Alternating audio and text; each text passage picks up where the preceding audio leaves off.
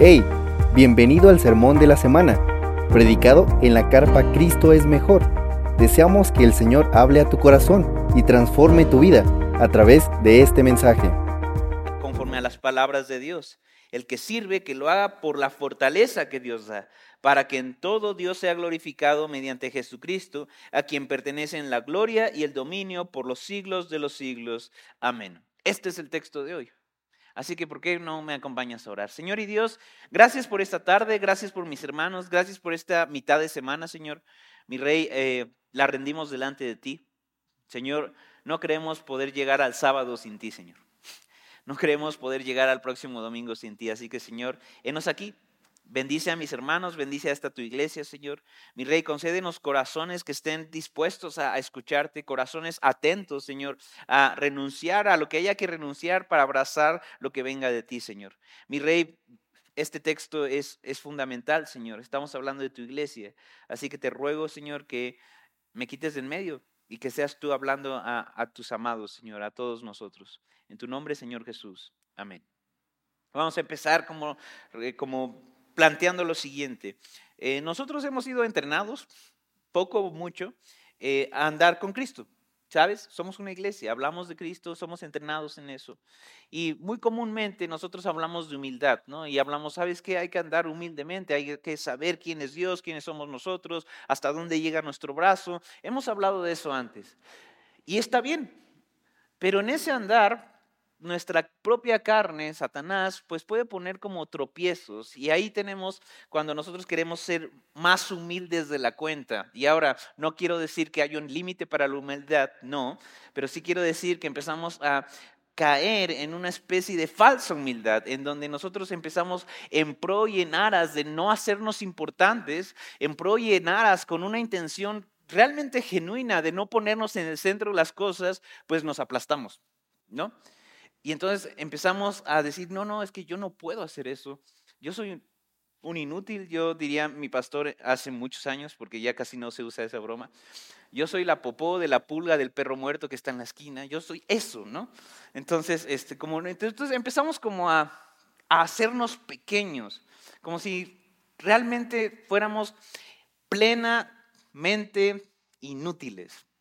Y eso es errado, bastante errado. Porque eso éramos antes de Cristo. Y ahí sí, antes de Cristo éramos peor que el ejemplo que acabo de poner. ¿Por qué? Porque éramos este cuerpo inerte, muerto en delitos y pecados, y alguien que tomaba un, palo, una ramita, podría hacernos así y tratar de estimularnos, pero la respuesta de nosotros, ¿qué iba a ser? Como la misma que un cuerpo muerto. Y entonces alguien venía y nos decía, oye, ¿por qué no, no aprendes bondad? Y a lo mejor como se veía como bondad, pero nosotros sabemos que no era una bondad real.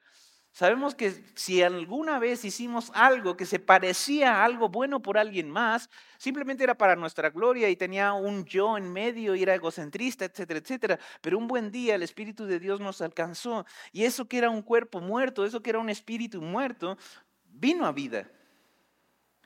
Y tuvo una nueva identidad. Y en esa nueva identidad tenemos al Padre de los cielos, al Rey de los cielos, a nuestro Padre celestial diciendo, es que tú eres mi hijo amado, tú eres mi hija amada. Tú eres adoptado por mí. Hoy yo te veo como si estuvieras sentado juntamente con Cristo en lugares celestiales. Yo te veo como santo y sin mancha. Ahora, fíjense cuál es el error de nuestra humildad que, que, que realmente como mal enfocada y el concepto es esta falsa humildad. ¿Cuál es el error de esa falsa humildad? Que en aras de no hacernos más, nos hacemos de menos. Y el efecto es el mismo. Nos ponemos a nosotros mismos en el centro. Así como se pone en el centro aquel que dice yo todo lo puedo y yo todo lo hago y yo todo puedo enseñar y yo puedo cargar sillas y yo puedo pintar y yo puedo levantar y yo puedo hacer. Es el mismo efecto a aquel que dice es que yo no puedo hacer eso, yo no puedo hacer aquello, yo soy un inútil. Entonces, si te fijas, ambas conversaciones están saturadas de yo. Yo sí puedo, yo sí puedo aquello, yo sí puedo hacer esto, o yo no puedo hacer esto, yo no soy incapaz, yo soy, yo soy, yo soy. Y este texto empieza a ubicarnos a todos nosotros diciendo, ¿sabes qué? Todos ustedes son útiles al reino. Cada uno de ustedes. Sin excepción. Todos.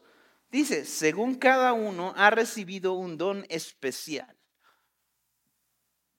Si tú estás en Cristo, tú tienes un don por parte de Dios, al menos uno. Y ahí sí me atrevo a decir, al menos uno, ¿sabes? Al menos un hito tienes por parte de Dios. No es un talento que tú desarrollaste, no es algo resultado del esfuerzo y del enfoque a lo largo de los años, es un don que viene por parte del corazón de Dios, por parte del Espíritu Santo, diciendo, es que yo quiero que tú tengas esto. Entonces, quiero como explicarte lo siguiente.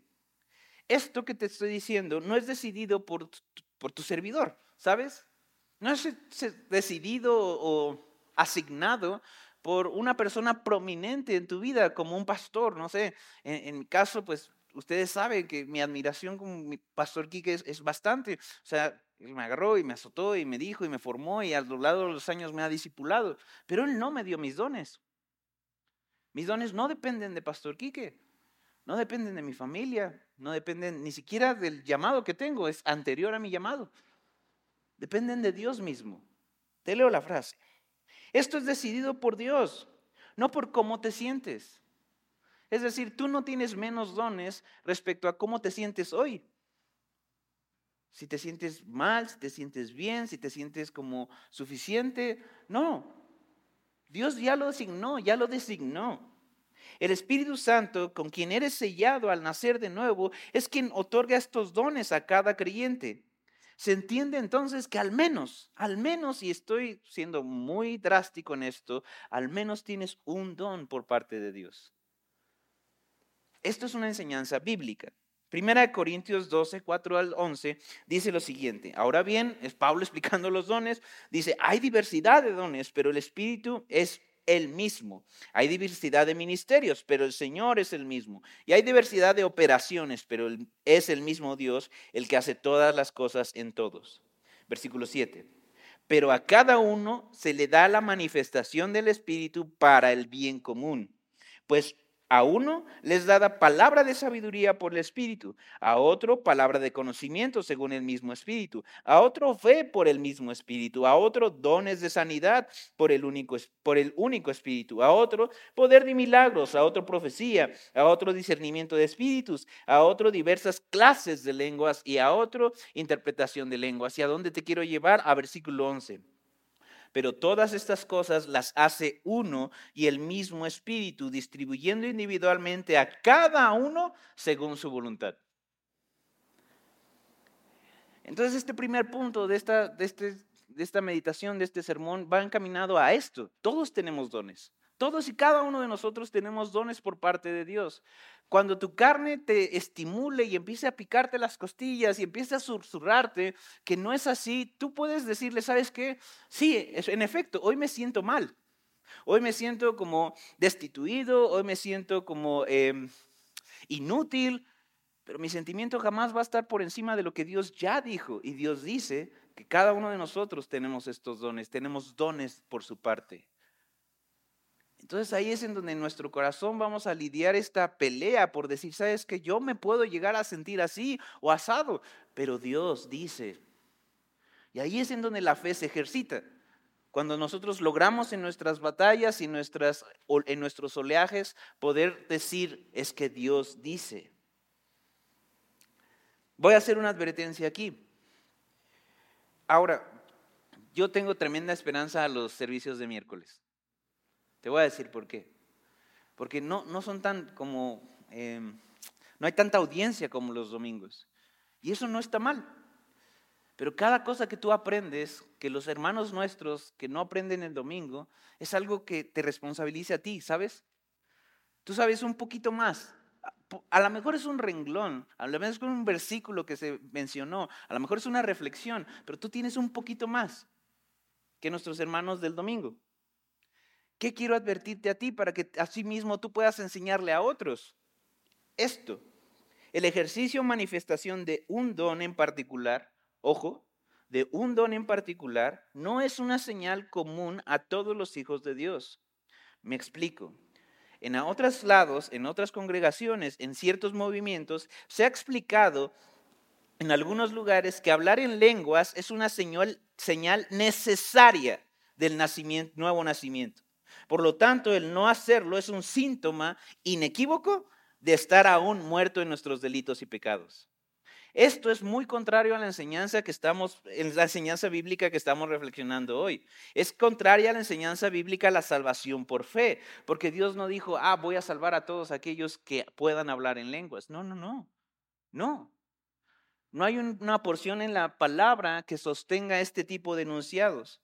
Por lo tanto, cada creyente cuenta con al menos un don por parte de Dios y ese don puede ser el del servicio, puede ser el de profecía, puede ser incluso, y es muy raro en esta época, en la providencia de Dios es así, el de sanidad.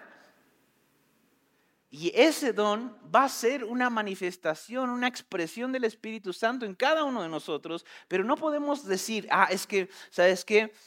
Como cada uno de nosotros, creo que aquí, mm, a lo mejor uno o dos, eh, sé que han llegado a hablar en lenguas, pero es muy raro.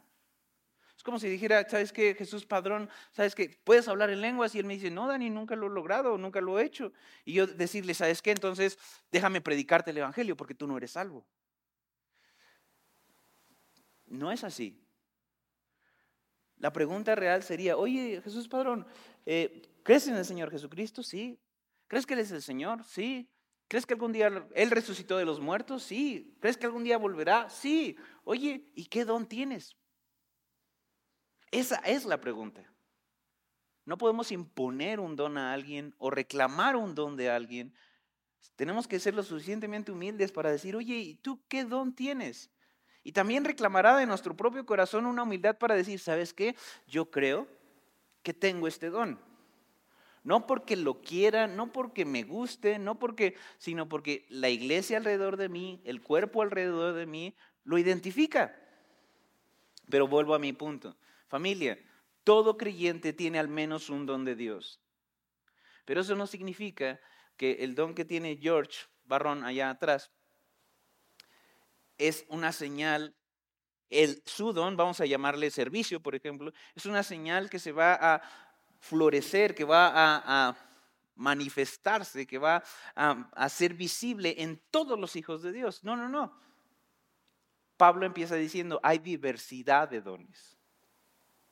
Entonces, esto que estoy diciendo fue un paréntesis simplemente para que tú lo guardes en tu corazón y puedas enseñárselo a otros. Porque realmente me es triste saber que tenemos hermanos en Cristo allá afuera que están siendo condenados, a lo mejor no con una mala intención, pero están tristes y están como queriendo a fuerzas hablar en lenguas o generar algún don que Dios no les ha dado en el afán de decir, es que si no soy, no, soy salvo, no soy hijo de Dios. Y eso es, eso es terriblemente erróneo. Por el contrario, tenemos que acercarnos y decir, oye, vamos a, vamos a ponerte en varias plataformas para que tú puedas identificar qué don tienes. A lo mejor definitivamente no sé el de lenguas, pero quizá eres un buen maestro y nadie se ha dado cuenta. Quizá el Señor te ha dado el don de enseñanza y no lo has puesto en práctica. Sigo con esto. Entonces, a todo esto, Pablo, perdón, Pedro empieza diciendo, ¿sabes qué? Punto uno, todos tienen al menos un don. Esa es la premisa con la cual inicia nuestro texto de esta noche. Todos tienen un don y va evolucionando el texto. Y el siguiente paso en el texto tendría que nosotros decir, como nosotros estudiantes de la Biblia, oye, ok, ok, ok. Todos tenemos uno de esos. Pero ¿qué es un don? ¿No? O sea, va, ya te entendí. Todos tenemos un don por parte de Dios. Pero ¿qué es eso? ¿Cómo se come? ¿Cómo se ve? Tengo una, eh, como un concepto, me gustó bastante. Es un concepto de, incluso de John MacArthur. John MacArthur es una persona que después te platico este, más de él, pero es de las personas más conservadoras que existen acerca del tema. Y aún él tiene que decir, un don es una habilidad sobrenatural que Dios le concede por su gracia a cada creyente y por medio del cual el Espíritu Santo ministra, sirve al cuerpo de Cristo. Así de sencillo, una habilidad sobrenatural, una habilidad que no tendrías si no fuera por la intervención de Dios. hemos de hacer notar lo siguiente dentro de la composición del texto. Insisto, el texto va como dando pasitos a pasitos. Pedro nos dice en qué usar nuestros dones antes de hablar de los tipos de dones y nos regala dos marcas. Esto me gusta mucho del texto. Porque nuestro corazón no creo que sea malo, pero sí se, se inclina rápidamente a decir, oh, ¿qué tendré yo? ¿No? Como si fuera un superpoder que tenemos que identificar. No, no, no. Antes de decirnos qué tipos de dones hay, Pedro se encarga de decirnos para qué sirven. Fíjate en esto. Según cada uno ha recibido un don especial, úselos sirviéndose los unos a los otros, como buenos administradores de la multiforme gracia de Dios. Entonces, antes de meterse Pedro a explicar que hay dones que de palabra, que de servicio y cada uno sus ramificaciones, antes de meterse en todo eso, él nos dice, ¿sabes que Todos tienen un don y han de usarse para servirse los unos a los otros. Han de usarse como buenos mayordomos de la multiforme gracia de Dios. Entonces, tenemos dos marcas aquí. Si, te gusta tomar notas, tenemos dos marcas aquí. La primera de, eh, las marcas es el servicio los unos a los otros. Mira, no pasa nada. Realmente es irrelevante si tienes dones así como de profecía. El don de profecía, por ejemplo, es este don que Dios da a ciertas personas de declarar verdad. Hablar verdad, hablar la palabra de Dios. Y se ve en distintos modos o sí, en, en distintas como escenarios. Ahí tienes a una persona que simplemente está, vamos a poner un ejemplo clásico, batallando con tristeza, batallando con depresión. Y tienes a otra, por parte de Dios, acercándose a esa persona y sin tener una exégesis, sin tener un sermón preparado, le dice, oye, ¿sabías que en Romanos 8 dice esto? Y empieza a hablar palabra, empieza a hablar verdad. Eso es la profecía. Realmente la palabra profecía se ha confundido mucho tiempo en, en, misticismo de, ah, voy a declarar una profecía sobre ti, hablando de lo que ha de pasar. Pero no solamente se trata de lo que ha de pasar, se trata de hablar verdad, ya sea una verdad futura, una verdad presente o una verdad pasada. Pero la profecía es eso, hablar verdad. Así que de entre todas las verdades que nosotros podemos decir o hablar o experimentar, ¿cuál es la que tiene mayor preeminencia? Pedro mismo nos diría, la palabra de Dios. Lo vimos este, al principio de la, de la serie. Tenemos la palabra profética más segura. Entonces es muy común que las personas que tengan este, este don hablen más de la palabra que de cualquier otra cosa. Así que entonces, ahí tienes a George, voy a usar a George eh, de León de, ejemplo, con el don de profecía. Y entonces ahí tienes a mi George como en una rachita así como de, sí, de desviele, eh, de desvío, como, como diciendo, oh sí, yo tengo el don de profecía, ¿no? Y haciéndose como, como el centro de las cosas. Insisto, solo una rachita, chiquita, chiquita. Pedro vendría con él y le practicaría, oye George, me encanta que tengas el don de profecía. Es bueno, es buenísimo. De hecho, muchas personas dicen que el don de profecía en la actualidad se ve en los púlpitos, en, la, en la predicación de la palabra. Y Pedro le diría, me encanta eso. Dime cómo estás sirviendo a alguien más con tu don. Platícamelo. Vamos a, hablar de un don un poquito más polémico. El don de sanidades. Nosotros tenemos un Dios que sana. Douglas me podría como platicar a todos cómo el Señor ha intervenido en su vida una y otra y otra vez. Dios sana. Y varios de ustedes también podrían decirme, por ejemplo, tengo un aconsejado que lleva 11 operaciones encima, el pobrecillo. O sea, en serio ese cuate sí se quería morir en, en su adolescencia. Este, pero mira, ahí anda. Pero el don de sanidad es este don que Dios le regala a una persona para que pueda imponer manos en otra, para que pueda orar por otra y no declarar, muchachos, no arrebatar, clamar sanidad por esa persona. Y este don implica que el Señor hace caso de esa oración y el Señor interviene en la vida de esa persona y concede sanidad.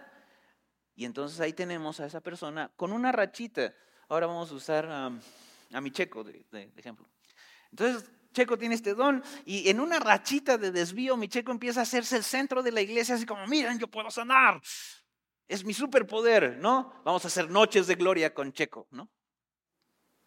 Pocos entendieron esa referencia, pero creo que entendemos qué es eso. Este, Pedro vendría con Checo y le decía, Checo, mira, ven, ven, vamos a la Pastor Cueva, vamos a platicar tantito. Dime, Checo, todo este show, todo esto que estás haciendo, ¿en serio estás sirviendo a alguien más o te estás sirviendo más a ti? Porque cada uno de los dones que nosotros tenemos tienen esa dirección o tendrían que tener esa dirección, servir a otros.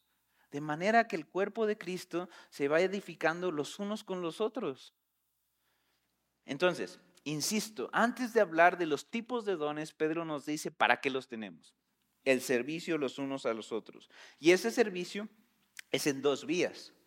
Siempre es en dos vías. Tú no lo puedes todo, hermano. Tú no lo puedes todo, hermana. Gloria a Dios porque la iglesia es multiforme. Gloria a Dios porque yo necesito de cada uno de ustedes, así como con la, la, referencia necesaria a la palabra, yo necesito de ustedes. Ustedes necesitan de mí. Ahora, quizá esta palabra está chistosa, no, no, no quiero que salga de contexto esta predicación, pero es, es, cierto, somos el cuerpo de Cristo. No seríamos los mismos sin Georgette, por ejemplo. No seríamos los mismos eh, sin mi Josué, sin mi hermana, sin, sin Les allá atrás. No seríamos lo que somos. Ahorita estaba escribiendo con un hermano que está pasándolo mal. Ya como organizamos como una despensa y vamos a ayudarle con este, una ayuda económica. Y le decía esto, es que mira, cuando alguien se duele en el cuerpo de Cristo, todos nos dolemos. Cuando alguien se goza en el cuerpo de Cristo, todos nos gozamos, porque somos un cuerpo. No es posible ser tan indiferentes. Siempre va a haber un, un efecto. Entonces Pedro nos dice, sírvanse los unos a los otros en dos vías. Siempre es en dos vías. Y es bello eso. El Señor no nos mandó a ser como llaneros solitarios que todo lo pueden, ¿no? Tampoco Dios nos instituyó como Superman. Ah, ya eres cristiano, entonces eres como Superman. Tienes el pecho de, acero y las balas no te hacen nada. Y tienes nervios de acero y tienes una fe impresionantemente grande que ninguna tormenta te hace tambalear. No, no. Cuando el Señor salva, nos salva en nuestra fragilidad y nos concede permanecer en esa fragilidad para depender de Él. Y cuando dependemos de Él, logramos depender también de otras personas porque esas personas están puestas por Él. Y entonces podemos soportarnos los unos a los otros.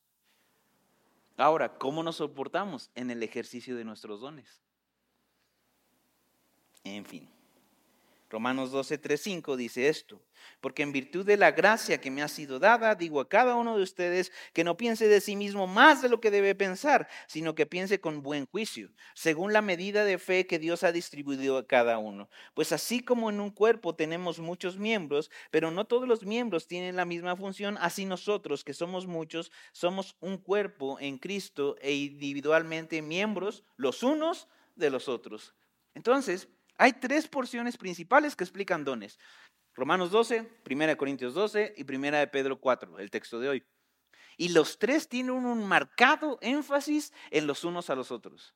Los tres tienen un marcado énfasis en el amor los unos por los otros. Tienen un marcado énfasis en este tejido de, de personas, literal, en este tejido de personas que se fortalecen las unas a las otras, que se aman las unas a las otras, tienen ese énfasis. Los dones nunca se han tratado de ser la finalidad de las cosas. Oh, yo quisiera el don de lenguas. Oh, ah, yo quisiera el don de tal. O yo quisiera tener el don de tal. Brother, no es el fin, es el medio. Es el medio que Dios te da para ser amoroso con otros. Ahora, voy a, apelar a tu, a tu madurez con esto. Voy a apelar a tu madurez para ser útil para otros, para ser de servicio para otros, de soporte para otros. Eso creo que está en, las notas. Así que Pedro dice, esto que, de las que vamos a hablar, esto que estoy planteando sobre ti, digo, delante de ti, es para que lo uses en servicio a otros. Primera marca. Segunda marca. El calificativo de todo esto es como buenos mayordomos de la multiforme gracia de Dios. En toda la Biblia hay muchas, y nuestra experiencia cristiana, ojo, en toda la Biblia y en nuestra experiencia cristiana, hay muchas formas de ver la gracia. Entonces tú puedes ver un desayuno bien rico que te, que te presentan, ya sea tu mamá, tu papá, tu esposa, tu esposo, quien sea, tus hijos, y tú dices, no manches, esto es gracia. ¿No? Y tienes razón, es gracia, es un regalo por parte de Dios. Es algo que directamente no merecemos, tampoco indirectamente. Es gracia. Vamos a subirle el nivel. Entonces nosotros vamos en la carretera y vemos un accidente bastante aparatoso, volteamos en el espejo y decimos, wow, eso pude ser yo. Si hubiera salido cinco minutos antes de mi casa, si hubiera salido diez minutos antes, yo pude haber estado en, ese, en esa carambola. Y uno se adentra un poquito a los terrenos del hubiera y dice, wow, gracias Dios. ¿No? Vamos a ir siguiendo, subiendo los niveles. Ves al pedacito de carne que te llama papá, que te llama, que te llama mamá, y tú dices, wow, eso es gracia por parte de Dios. Mira, estos dos peladotes ya están bien grandotes.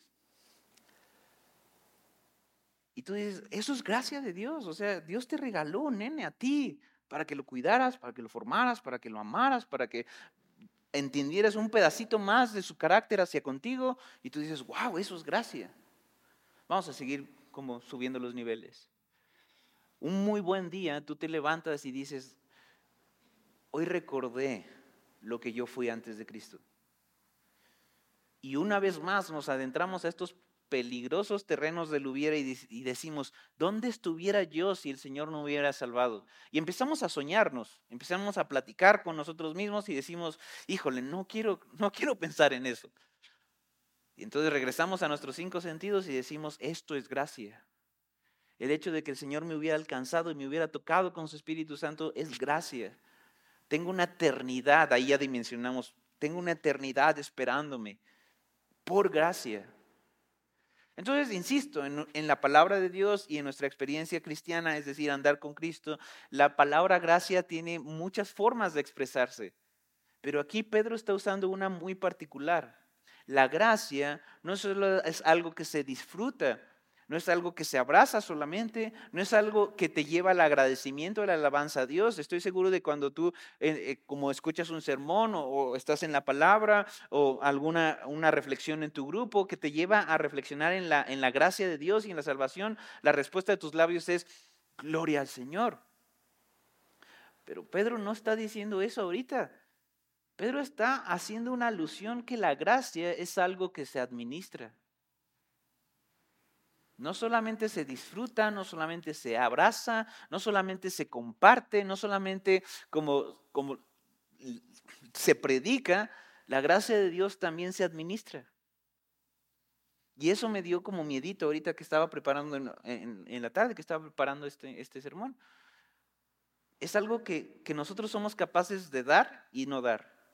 Nosotros, eh, la gracia de Dios es algo que nosotros somos capaces de tener una mayordomía buena y por lo tanto una mayordomía no tan buena.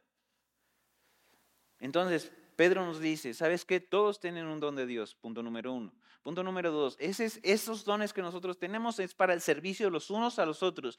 Y punto número tres, le da un calificativo, le da como una, un, un cómo. Y ese cómo es como buenos mayordomos, como buenos administradores de la gracia de Dios. Es interesante, insisto, el Señor te ha bañado en gracia. El Señor te ha bañado, te ha empapado en gracia. ¿Cómo tú estás dando gracia a otros? ¿Cómo estamos dando gracia a otros? Entonces Pedro se mete en unos par de rengloncitos en temas bastante profundos. Antes de decirte que, que si el don de servicio, que, que si el don de enseñanza, que si el... Antes de todo eso, dice, ¿saben qué muchachos? Es para que ustedes se soporten los unos a los otros como buenos mayordomos de la gracia de Dios. El mayor tesoro que Dios da, que Dios extiende, es el tesoro que nosotros somos capaces de abrir la llave o cerrarla. Al hecho de que nosotros ejerzamos o no nuestros dones, nos hace que abremos esa llave y la, la demos, la dispensemos, eso es un mayordomo, dispensa, entrega, reparte, o nosotros como la cerremos y digamos, esto es mío. Y por eso te digo que me dio miedito. Porque el llamado como más notable más, más básico de eso es la congruencia, ¿no? Ok, esto dice la Biblia, ¿qué tan congruente yo soy con esto? ¿Estoy realmente sirviendo a otros y estoy amando a otros con todo lo que doy con, a, a tope? De manera que cuando Dios me diga, oye, yo te di gracia y te di dones para canalizar esa gracia, yo pueda decir, sí, sí, mira, aquí están las cuentas. Es interesante esto. La gracia no solamente se disfruta, no es, la gracia no es algo a lo que apelamos solamente, porque sí lo apelamos, ¿no? Gracias a Dios porque podemos apelar a su gracia todos los días. Es algo que se administra, es algo que se dispensa. Esto, esto ya lo dije, dice, la gracia de Dios se explica y se manifiesta de muchas formas. Pero en este texto nos encontramos con algo sumamente curioso. La gracia de Dios se administra, se ejerce una mayordomía con ella. Y ahora, entonces, en este, en este lenguaje de, administración de, de recursos, tiene todo el sentido la parábola de los talentos, que es una parábola que ya conocida por todos nosotros. Pero quiero llamar tu atención a esto.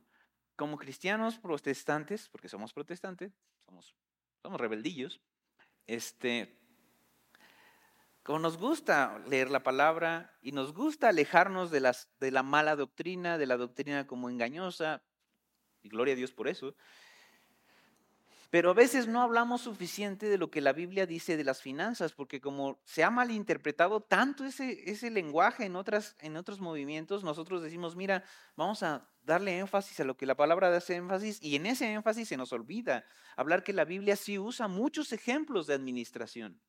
La Biblia sí usa muchos ejemplos de cómo movemos, eh, ojo, ejemplos, cómo se mueve el dinero para usar esos ejemplos y enseñarnos a nosotros cómo vivir cristianamente. Te, te aviento un par de ejemplos nada más. Uno que estoy viviendo actualmente. Y un hombre quiso hacer una torre y no calculó bien y empezó a hacer la torre, pero no la acabó.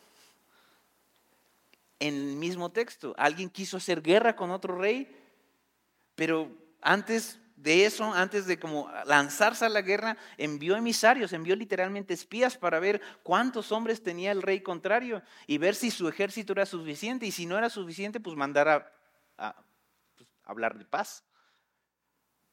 Otro ejemplo, la parábola de los talentos.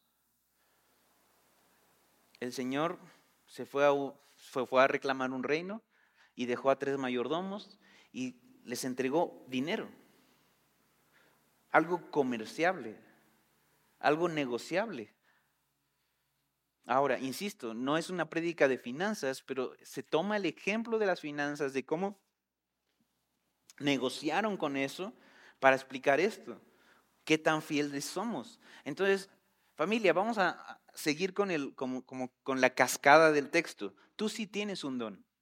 Tú sí lo tienes, mínimo un hito, mínimo. Sabiendo quiénes están en este auditorio, me atrevería a decir que no hay una persona acá con uno solo. Pero dejémonos en el ejemplo más chiquito. Al menos tienes un don por parte de Dios. Punto número uno. Punto número dos, el norte de ese don es el servicio a otros, el amor a otros. El punto número tres, la segunda marca es como buen administrador de la gracia de Dios. En otras palabras, ¿qué estamos haciendo con lo que Dios nos dio? Ahora, si tú me dices, es que no sé, yo no te voy a decir, ah, qué mal cristiano eres. No, no, no. Vamos a ver, o sea, ok, porque a lo mejor en nuestra confusión nunca hemos sido afirmados en el don que sí tenemos. ¿Sabes? A lo mejor seguimos así como en el oleaje de, es que no sé, no sé si realmente tengo este don. Y como no lo sé, pues como, que me da miedito practicarlo, me da miedito como, como aventarme. Y eso es totalmente natural. Tú estás en el paso uno. o en, en la fase 1 del texto, o en el principio del texto, como quieras llamarlo. A lo mejor hay alguien que diga, no, no, ya yo, yo tengo muy ubicado el don. ¿Sabes qué? El Señor me, me usa realmente y lo decimos con el rostro en el suelo, humildemente, me usa para exhortar a personas. Yo sé que la exhortación no es un regaño, la exhortación es un clamor al regreso a la palabra. Cada vez que veas exhortación, la exhortación no es un regaño, la exhortación tiene más que ver con un clamor, este clamor amoroso de, es que regresa, despierta. Aún, ah, regresa, despierta, eres un... Entonces alguien dice, es que yo sí tengo ese don, lo, lo practico en mi grupo, ahí, justo ahí. Entonces nos preguntamos, ok, entonces, ¿en qué plataformas podemos ponerte para que ese don se ejercite? Porque la idea es que ese don nutra a otros y esos otros te nutran a ti. Y como cuerpo sigamos creciendo. No en número, ese, ese lo da Dios, sino en fortaleza, en madurez. Alguna vez alguien me dijo, ¿sabes qué, Dani? Y por, espero no sea como algo peyorativo para ti. Espero no. Este, pero me dijo, Dani, y ya me daba mis apis y me decía, recuerda esto, las ovejas no se cuentan, se pesan.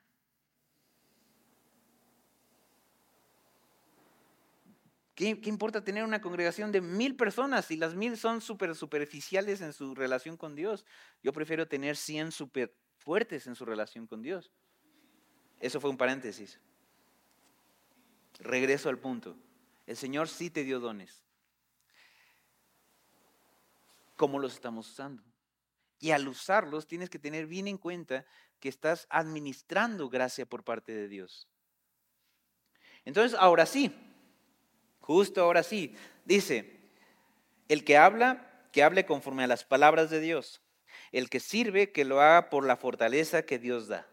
Entonces Pedro, a diferencia de Pablo, Pedro es bastante como, como rígido, ¿sabes? O sea, aun cuando es bien amoroso ya, porque estamos de este lado del Evangelio, ya el Señor resucitó, el Señor ya le afirmó, sigue siendo bastante puntual, no tan profundo como Pablo. Puntual, mi Pedro. Entonces él no se mete a describir que, si enseñanza, que no, no, no. Él, él, divide los dones en dos grandes categorías, en dos grandes esferas. La primera de ellas es los dones que tienen que ver con hablar. Y la segunda de ellas es los dones que tienen que ver con servir. Voy a tratar de ponerlo en ejemplos de órganos eh, del cuerpo, los que tienen que ver con la boca y los que tienen que ver con las manos. Los que edifican por enseñanza y los que edifican por ejemplo, por acción. Entonces, aquellos que tienen dones, que están en esta categoría, Pedro les llama, les hace una exhortación bastante profunda. Si vas a hablar, habla con las palabras de Dios. A su servidor,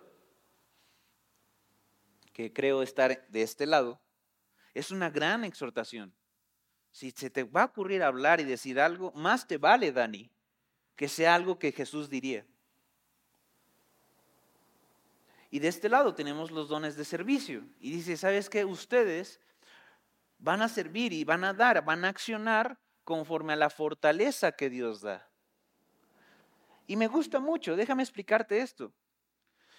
De este lado, las personas que están en los dones de palabra, su tentación constante va a, ser decir, predicar, enseñar algo de su propia cosecha.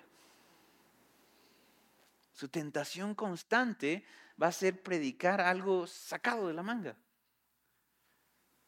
Y Pedro le dice, no, no, no, si tú vas a hablar, habla lo que Jesús hablaría. Habla por parte de Dios, habla las palabras de Dios, no tienes a dónde moverte vamos a empezar a categorizar. En esta columna están los dones de exhortación. Entonces, si vas a exhortar a alguien que sea con las palabras de Dios, desde la palabra. Entonces, si vas a ir a exhortar a este hermanito que anda como patinando en una relación, voy a poner un ejemplo así súper rapidísimo, en una relación con un incrédulo, no vas a llegar con un machete diciéndole, oh, ¿qué tiene que ver la luz con la oscuridad y Cristo con Belcebú? No, no, no. Porque no solamente es la palabra, es como la palabra se plantea. Vas a llegar con la persona y le vas a decir, brother, estás en un peligro, estás tomando decisiones pues bastante gruesas, bastante severas. Mira cómo la palabra nos enseña, mira cómo la palabra nos dirige a no tener negocios, a no enlazarnos en un yugo desigual, porque no estás bajo la misma autoridad. Y ahora sí, citamos el texto. Es que no tiene que ver nada la luz con la oscuridad, hermanito. No te coloques en esa posición, no te pongas a ti mismo en tal riesgo. ¿Qué tiene que ver nuestro Señor Jesús con el príncipe de los demonios? Nada. Así de drástico es estar en este tipo de yugo. Si el Señor concede que ese hermano se arrepiente y diga, tienes razón, gloria al Señor. Pero tú no fuiste y le diste un zape y le dijiste, oye, este, ¿qué onda contigo? O sea, eso no hacemos los cristianos. Como, y, perdón, alguna cosa humana, ¿no? Así como, estás obrando mal. Y ustedes saben que sigue, ¿verdad? El dicho mexicano, al que obra mal. ¿No? Eso no es la palabra de Dios, ¿sabes? Eso no es citar la palabra de Dios. Y Pedro está diciendo, cita la palabra de Dios. Ahora, de este lado, las personas que son de acción, como mi George, como Moni, como Douglas, como Mike y Joan, que son de acción, que se dan. ¿Cuál es la tentación de nuestros hermanos? Es hacerlo en sus propias fuerzas. Y levantar cosas ellos solos. Y Pedro les está diciendo, les está recordando, oye, lo que tú levantes, Tú sostienes. Pero lo que Dios levante, Él sostiene. Si vas a hacer, si vas a dar, si vas a accionar, que sea con la fortaleza que Dios da. Y ahí lo conectamos luego, luego con primera de Timoteo, segunda de Timoteo 2, en donde dice, hijo mío, fortalécete en la gracia. Saca tus fuerzas de la gracia de Dios, del amor de Dios, de la potencia de Dios, etcétera, etcétera. Entonces Pedro los pone en estas dos categorías. Y nada más para no dejarte ir así como a secas, quiero decirte esto. Los dones de palabra, según 1 Corintios y Romanos 12, ambos 12, son los siguientes. La palabra de sabiduría por el Espíritu. ¿Qué es la palabra de sabiduría? Esta me gusta bastante. Ah, también como traducida como palabra de ciencia. Tampoco es muy visto. Eh, pero es cuando una persona por parte de Dios habla a algo, una realidad, una verdad, una circunstancia, que es imposible que supiera sin, sin, Dios decírsela. ¿Cómo se ve así a un nivel como, como suavecito? Tú vienes y te sientas en, en el auditorio y de repente está predicando, no sé, Marce, y parece que Marce diseñó cada palabra de su sermón para la circunstancia que tú estás padeciendo, sufriendo o atravesando. Incluso el ejemplo clásico es que te enojas, ¿no? De que, no manches, seguramente esta persona como, como me está ventilando, está hablando de mí y te enojas. Y es como, no, no. Simplemente Dios está ejerciendo un, un don de palabra de sabiduría para, que, para hablarte a ti. Para muchos otros va a ser de edificación y va a ser un sermón en donde salgan, ah, ok, mira el principio que vimos hoy, ah, ok, está chido esto, pero tú en particular vas a saber salir de este como auditorio diciendo, es que fue para mí, todo. Ok. Palabra de conocimiento según el Espíritu Santo.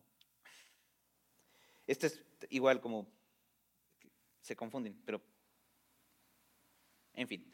La palabra de conocimiento es esta palabra que te decía al principio, eh, que es como muy parecida a la profecía, perdón porque se parecen bastante, en donde no hay forma también de que tú puedas hablar, pero esta es una, cuestión un poquito más personal. Y, esta es un poquito más polémica, porque ahorita estaba hablando de, de, circunstancias y de predicaciones, pero la palabra de conocimiento es, llegan y dicen, oye, No, el ejemplo que tengo es un poquito rudo. Poquito. Sé que fuiste abusado. ¿Podemos hablar de eso? Nadie pudo haber dicho a esta persona. Simplemente Dios colocó este conocimiento en, en en el operante, en, el creyente, no tiene que ser un pastor. No, por supuesto, estoy insistiendo, todo esto es para la iglesia. Oye, ¿puedo servirte en algo? Hace mucho un ejemplo como más o menos directo que tengo es Pastor Key que estaba predicando en un, en un este, evento de jóvenes. Y ahí tienes a un joven con la cara más dura que puedes imaginarte. O sea, desde acá se ve todo, ¿eh? Entonces, más enojada, más dura, más así. Y él pues entregó el mensaje, ¿no? Y al final se acerca a este joven y empieza a hablarle de una batalla así como súper, como, insisto, como una membrana en la piel, como superficial. Y Pastor Kike lo detiene y le dice esto. ¿Cuántas veces fuiste abusado? En ese momento el chico empieza a llorar y empieza a platicarle de su infancia y de su adolescencia, etcétera, etcétera. Ahora, ¿para destruir a este chico? No. ¿Para burlarse de este chico? No. Para servir a este chico. Los dones los da el Señor para servirnos los unos a los otros. Fe por el mismo Espíritu. Todos tenemos fe. Todos, todos, todos, todo creyente tiene fe. Sin fe es imposible agradar a Dios. Pero en efecto Dios da una porción de fe bastante especial a ciertas personas, en donde estas personas van con Dios, se hincan con Dios y le dicen, Señor, pues está descompuesto mi carro, ¿me podrías ayudar? Y al día siguiente, de alguna forma cuasi milagrosa, por no decir milagrosa, el auto está reparado. O llega alguien y dice, oye, ¿puedo servirte con tu carro? Soy mecánico. Y sale el asunto. Y estoy hablando de un ejemplo bastante como chiquito, básico. Pero estas personas son aquellas que dicen, oye, Señor, se trae avivamiento a tu iglesia. Señor, trae confesión a tu iglesia. Y al día siguiente el Señor empieza a responder. Y cosas empiezan a pasar. Y a veces nosotros somos bastante incrédulos, curiosamente, paradójicamente, ¿no? Somos hombres de fe, somos mujeres de fe, y no le creemos a Dios cuando este tipo de cosas pasan, pero no, Dios sí da este tipo de dones. El don de profecía, te lo hablaba, es hablar verdad. Discernimiento de espíritus, este particularmente también es un poco polémico, tiene que ver con hablar, porque esto es, el discernimiento es esta disección en donde dice, ¿sabes qué? Eh, en los ejemplos menos controversiales, te acercas con una persona, no estás hablando de una situación como palabra de sabiduría o de conocimiento, simplemente dices, oye, yo sé que estás batallando con tristeza, yo sé que estás enojado, yo sé que estás, porque discierno esto. Alguien viene y dice, oh, que, que mira, fíjate, pasó esto, pasó aquello, y la persona que tiene el don de discernimiento puede darse cuenta, es que me estás mintiendo. Yo sé que me estás mintiendo, yo sé que no me estás diciendo la verdad completa. Es un discernimiento de, es que no me estás diciendo esto, no es verdad lo que me estás hablando. También el discernimiento de espíritus, en sus ejemplos más controversiales, implica posesiones, implica el, hecho de saber, ¿sabes qué? Esto no es una enfermedad.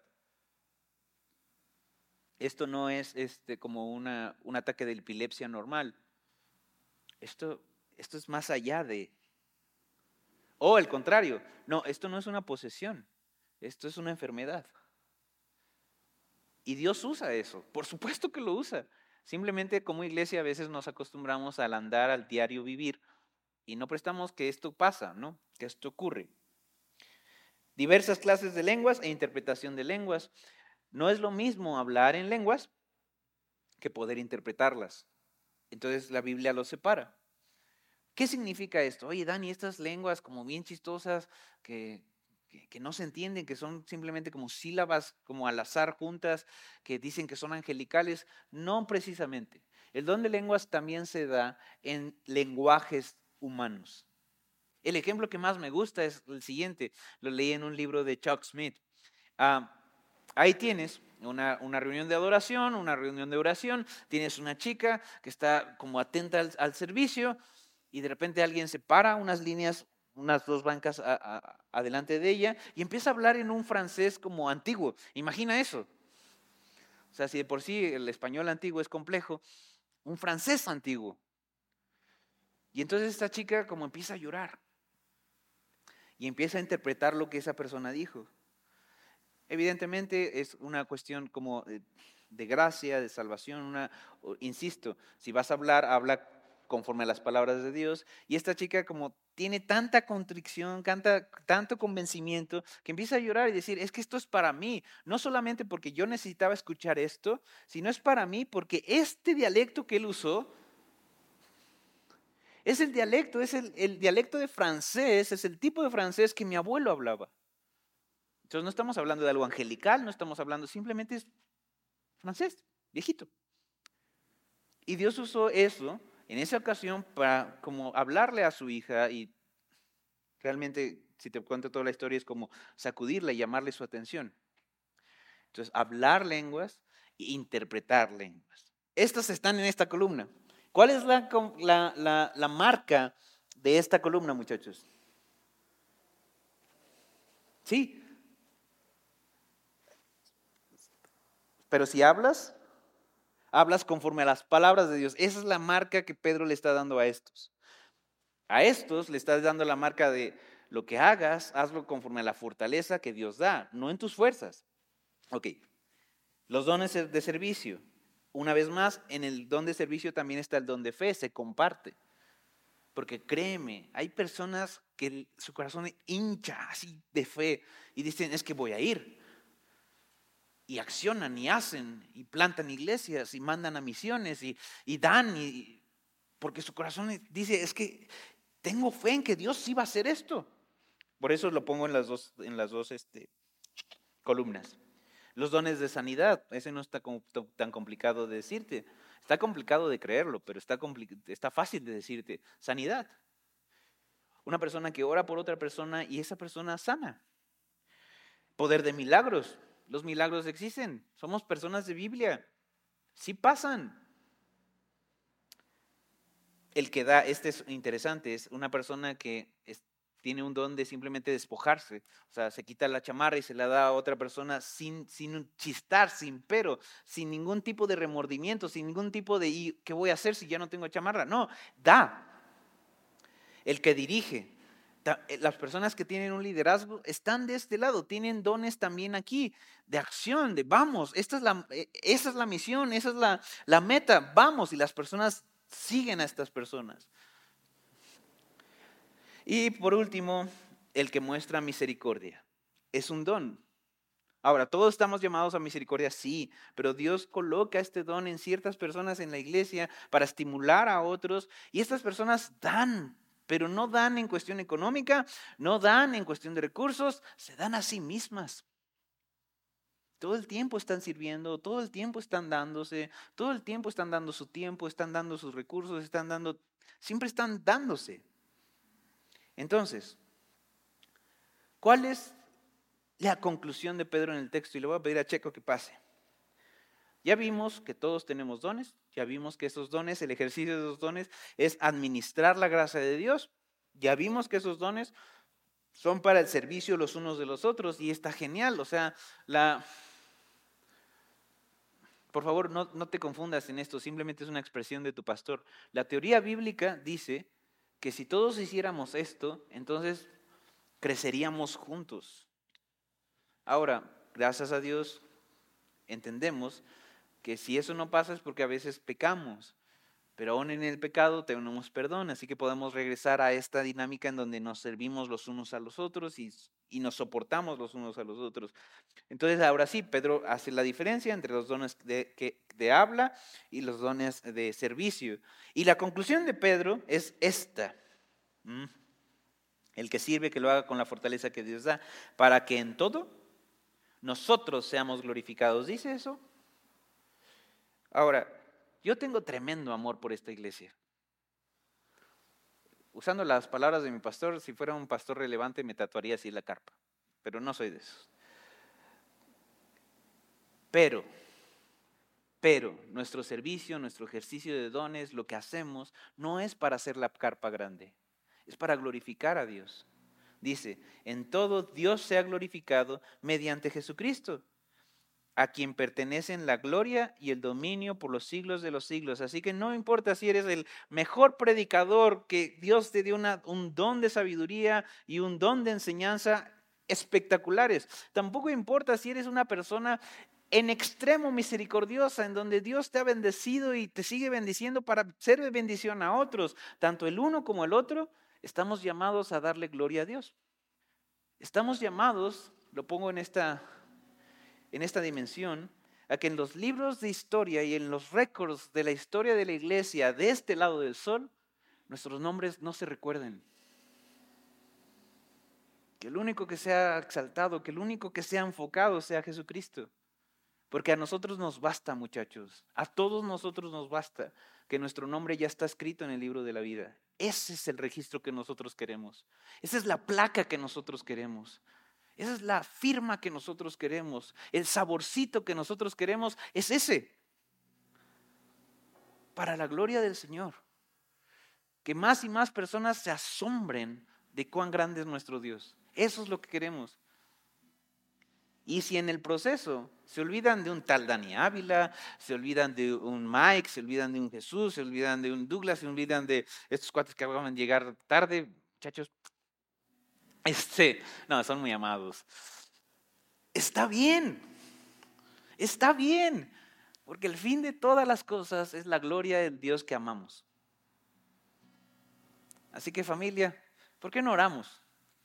y exaltamos a nuestro Señor esta tarde con nuestras voces. Señor y Dios, gracias Padre porque tú diste dones a los hombres, dice tu palabra.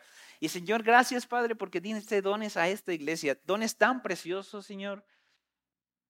Y algunos de ellos están escondidos, Señor, algunos de ellos están eh, detenidos, mi Rey. Así que, Señor, te ruego que tu Espíritu Santo reclame lo que es suyo, Señor.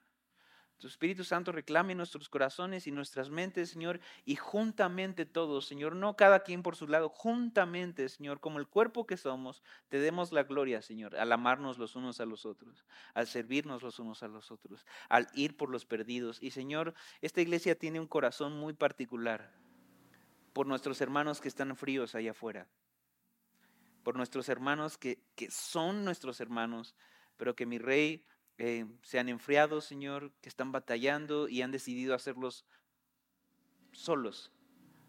Señor, tráelos a casa. Y cuando lleguen, Señor, queremos poner nuestros dones a su disposición para servirles, amarles, restaurarles y, Señor, que al final de los días tú te lleves los aplausos, porque solamente tú eres digno. Así que, Señor, henos aquí, en tu precioso nombre, nuestro Señor Jesucristo, nuestro Salvador. Tu iglesia dice amén y amén. Gracias por escucharnos. Si quieres saber más de lo que Dios hace con su iglesia, visítanos en Facebook e Instagram como la Carpa de Reunión o bien en nuestra página web cristoesmejor.com. Que Dios te bendiga y te esperamos el domingo.